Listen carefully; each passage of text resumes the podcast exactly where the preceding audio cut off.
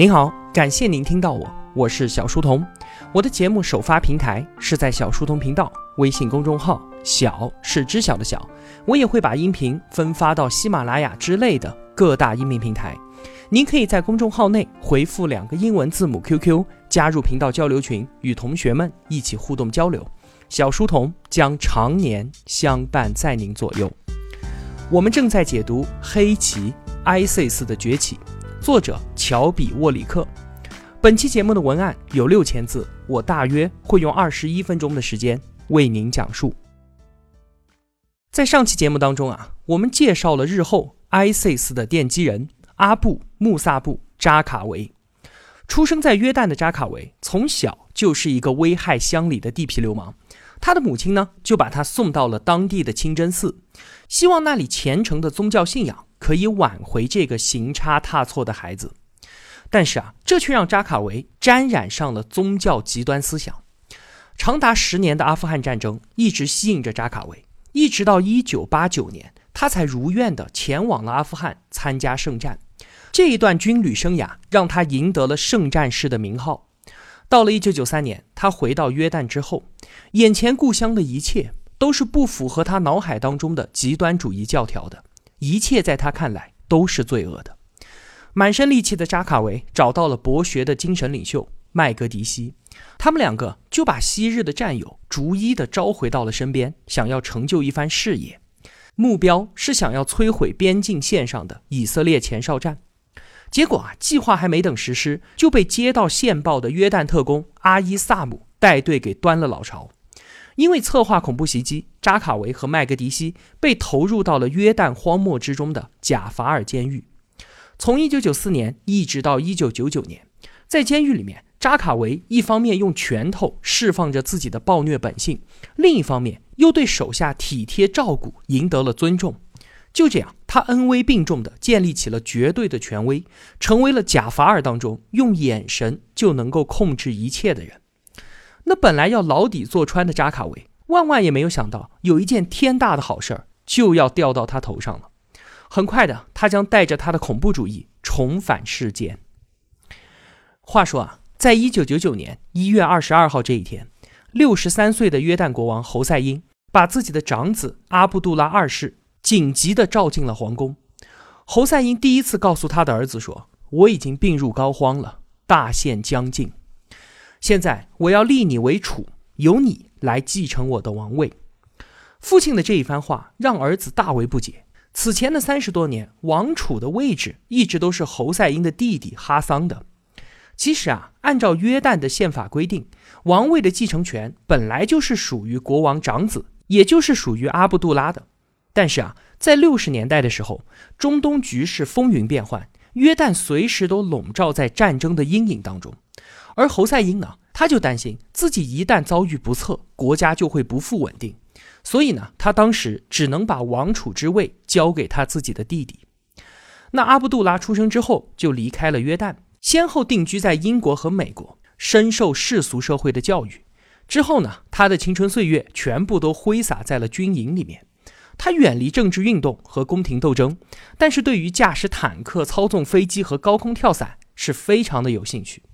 他曾经啊，还亲自率领特种部队打击犯罪和恐怖分子。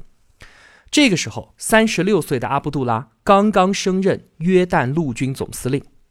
现在，父亲的这一句话将彻底改变他的世界。他为妻子和自己两个孩子所打造的安宁祥和的生活，从此刻开始就将一去不复返了。几天之后，侯赛因要去往美国接受治疗，阿卜杜拉开着车。带着自己的父亲前往机场，一路上，王子一只手开车，另一只手搭在父亲的手背上。车里面没有人说话，保持着寂静。当两个人面对面站在飞机舷梯前的时候，侯赛因试图让自己的眼神保持平静，但是谁都能够看出来，他正在努力地压抑着自己的情绪。而王子也知道自己可能再也见不到父亲了，最终眼泪还是没有掉下来。两个人也没有相互拥抱，甚至没有吐出任何的临别赠言。侯赛因只是默默地扭过头去，独自一个人走进了机舱。父子二人的再次相聚，其实并没有过多少天。但是这一次，国王已经失去了意识，他瘫坐在轮椅上，最后一次踏上了这片自己统治了将近五十年的土地。在约旦的首都安曼，冷雨瓢泼，聚集在医疗中心数以千计的百姓久久不肯散去。这个国家似乎总是在危机当中，内外交困之下。阿卜杜拉很想听听父亲的意见，但是这个时候，侯赛因已经一个字都吐不出来了。二月七号的中午，子民们等来了国王病天的消息。侯赛因的葬礼号称是二十世纪第一葬礼，约旦举国关注，安曼人民纷纷涌上街头，人人都觉得国王的灵柩会从自己的眼前经过。大家在严寒中苦等了数小时，只为见到侯赛因最后一面。这一位十七岁就继承了王位的统治者，领导着他的国家挨过了战争和政治动荡的考验。从七十年代起，侯赛因实行经济开放和自由贸易政策，鼓励私人投资，积极的吸收外资，并且引进技术，重视科技人才。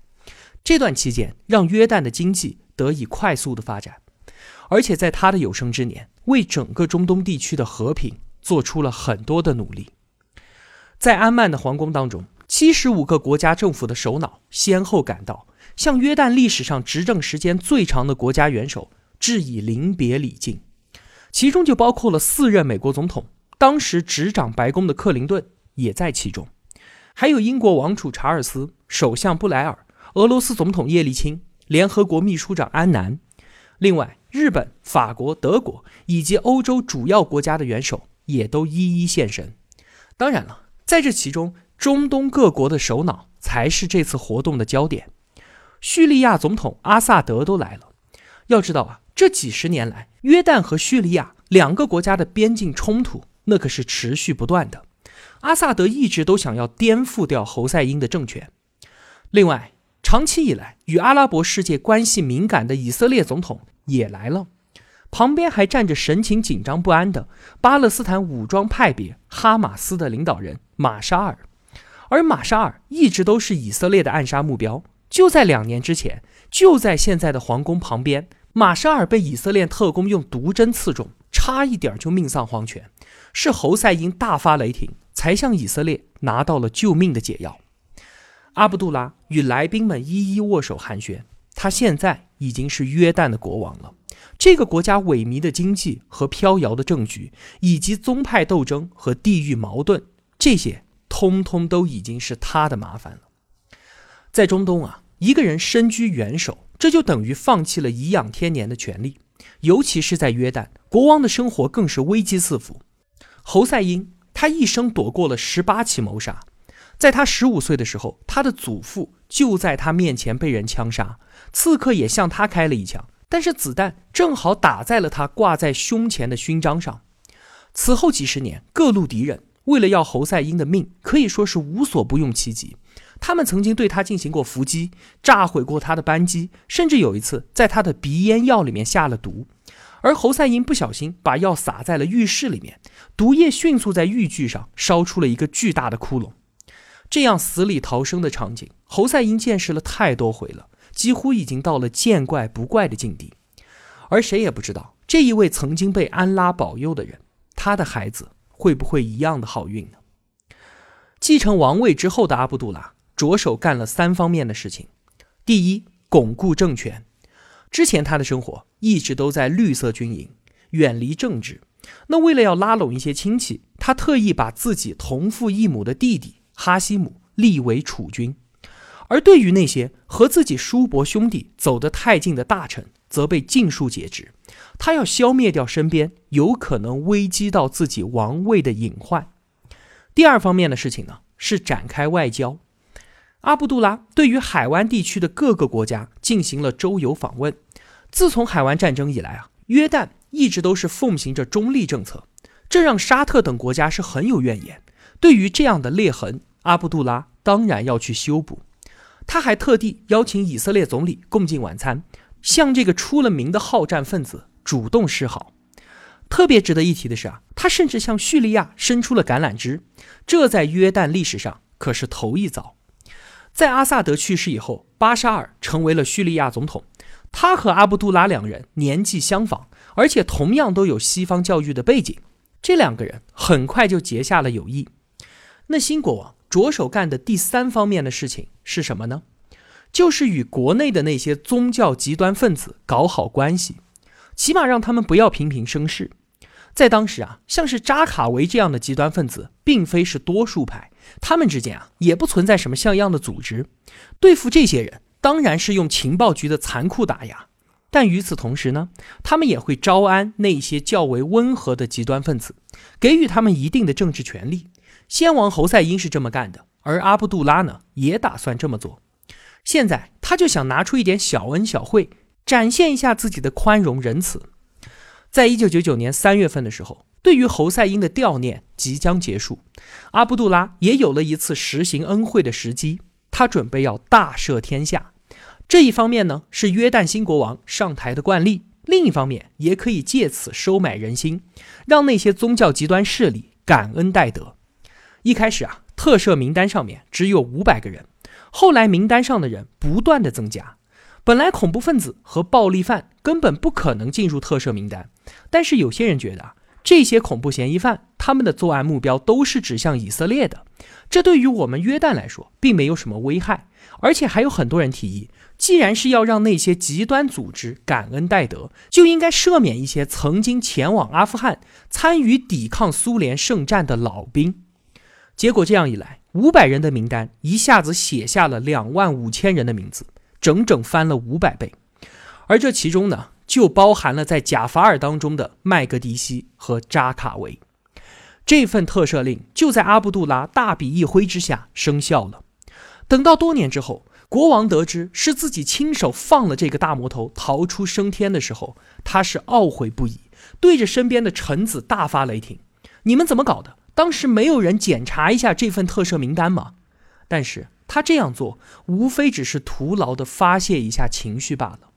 等到那个时候，扎卡维的祸患已成，而国王早已经无能为力了。重获自由之后，麦格迪西变得小心谨慎，他可不想再吃牢饭了。而扎卡维就不一样了，他似乎更加喜欢监狱里的生活和那个里面的同伴。他回到家里面，才和母亲团聚了几个小时，就和朋友借了一辆车。然后竟然连夜又跑回了贾法尔监狱。第二天早上五点半，扎卡维站在监狱铁栏的外面，与狱中的囚徒交谈着。囚犯个个都好像是他手下的士兵，他呢则摆出了战地司令的样子，仔细地检阅着手下们的士气。萨布哈医生看到这一幕，他简直不敢相信自己的眼睛。他日后回忆说：“那一刻，我敢肯定。”扎卡维是一个真正的领袖，他将来必定会变得世人皆知。尽管啊，扎卡维得到了国王的特赦，但是约旦情报部门哈伊萨姆这些人却是知道的，扎卡维是一个天大的麻烦，所以在出狱之后，一直都在监视着他的一举一动。在六个月之后，扎卡维出现在了机场，准备要出国。他对签证官说：“啊，我要去巴基斯坦做蜂蜜生意。”这种鬼话，骗骗不知道他是谁的签证官没有问题，但是怎么骗得过哈伊萨姆这些人呢？在候机厅里面，一群黑衣人冲了出来，把扎卡维拖进了旁边的小黑屋。几分钟之后，他就被五花大绑的带到了约旦中情局。在审讯室里，哈伊萨姆等人轮番上阵，想要逼问出他出国的目的。可是扎卡维一口咬定，我自己就是去巴基斯坦做蜂蜜生意的，而且他说啊。都怪哈伊萨姆，你们这一帮人整天监视着我，骚扰我的生活，搞得我在约旦实在是混不下去了，我才不得不去国外混口饭吃。经过了三天的时间，哈伊萨姆也没能从扎卡维的嘴里得到任何的消息，没有办法，他只能放了扎卡维。第二天，扎卡维就坐飞机去到了巴基斯坦。时间没过多久，到了这一年年末的时候，有一通电话。引起了约旦情报局的注意。通话的两个人多次提到演习已经结束了这样的话术。通过调查，情报局发现有一伙人准备要干一件大事儿。几天之后，有十六名嫌疑人落网，并且查抄到了大量的化学药品。原来，这些人打算在千禧来临之际发动一场恐怖袭击。这一起千禧年恐怖袭击未遂案非常的复杂，恐怖分子打算要袭击八个国家。约旦只是这个庞大计划当中的一小部分。约旦情报局把这件事情赶紧告诉了美国同行。根据情报显示，恐怖分子还瞄上了洛杉矶国际机场。美国人赶紧展开搜查，很快截获了一辆来自加拿大的小汽车，里面装满了炸药。经过不断的调查，哈伊萨姆他们基本确定了这起恐怖袭击事件的嫌疑犯名单，总共有二十八个人，而这张名单上就有扎卡维的大名。他才离开约旦没有几天，就参与了约旦历史上最大的一起恐怖袭击案，并且在其中担任了出谋划策的角色。也是这一次。扎卡维这个名字第一次被美国人所知晓了。扎卡维离开了约旦之后，确实去了巴基斯坦，但是啊，他也确实不是去做什么蜂蜜生意的。当时俄罗斯爆发了第二次车臣战争，扎卡维想从巴基斯坦找到一条门路进入车臣，加入车臣的伊斯兰国际旅，与俄罗斯军队交锋对阵。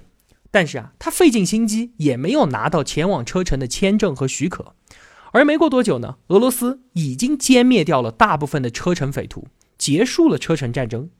现在啊，扎卡维回家肯定是回不去了。他一旦回到约旦，等待他的肯定是审判和监禁。于是他跑到了阿富汗，想要去投靠一位他仰慕已久的前辈，而这位前辈是基地组织的老大，恐怖大亨。本拉登，扎卡维原本以为啊，这位圣战同行肯定会热情的欢迎自己的，但没想到他在客房等了两个星期都没有见到本拉登。其实啊，当时本拉登有他自己的想法。那个时候，他刚刚策划了两起美国大使馆袭击案，FBI 已经把他列为了头号通缉对象。谁知道扎卡维会不会是美国派来的探子呢？另一方面啊，麦格迪西。曾经是扎卡维的精神导师，而麦克迪西写过不少文章，煽动暴力起义，要推翻阿拉伯诸国的当权者。所以呢，沙特阿拉伯的政府把麦克迪西视为敌人。那身为沙特人的本拉登也不想公开和麦格迪西扯上关系，这等于自找麻烦。还有一点就是，当时本拉登在忙着策划九幺幺事件呢，哪里有时间顾得上扎卡维呢？于是啊，在等了两个星期之后。本拉登安排了一位副手见了扎卡维，在这位副手看来，眼前这个人本事不大，但是口气不小，举止粗鲁，而且夸夸其谈。不过呢，鉴于他来自约旦，并且和约旦的宗教极端分子颇有关系，所以啊，这个人或许可以帮助基地组织在约旦开辟出一片新天地。于是啊，本拉登就安排扎卡维去操办一个武装分子的训练营。这也算是对他的一个考验。这个训练营地处偏远，离本拉登的大本营足足有六百公里。于是呢，扎卡维就拿着本拉登投资的启动资金，打算艰苦创业。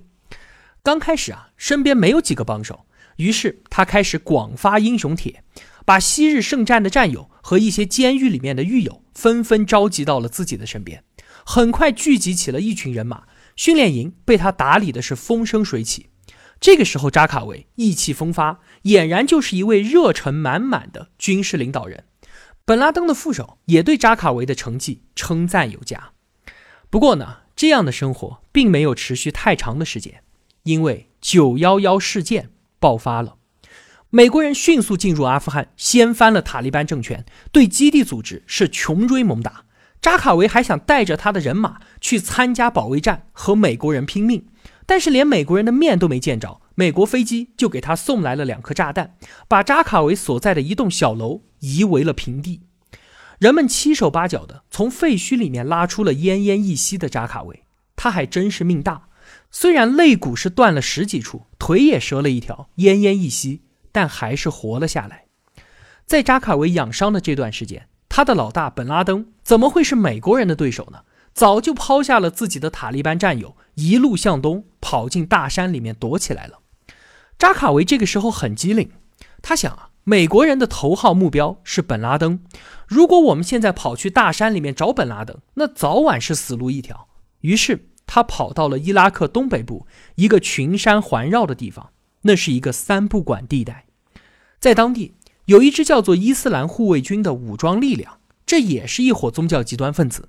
他们对于自己治下的每个村庄都实行严苛的极端统治。在这里，你是听不到任何音乐的，女性出门必须要戴着面纱，学校里面你也看不到任何女生的身影。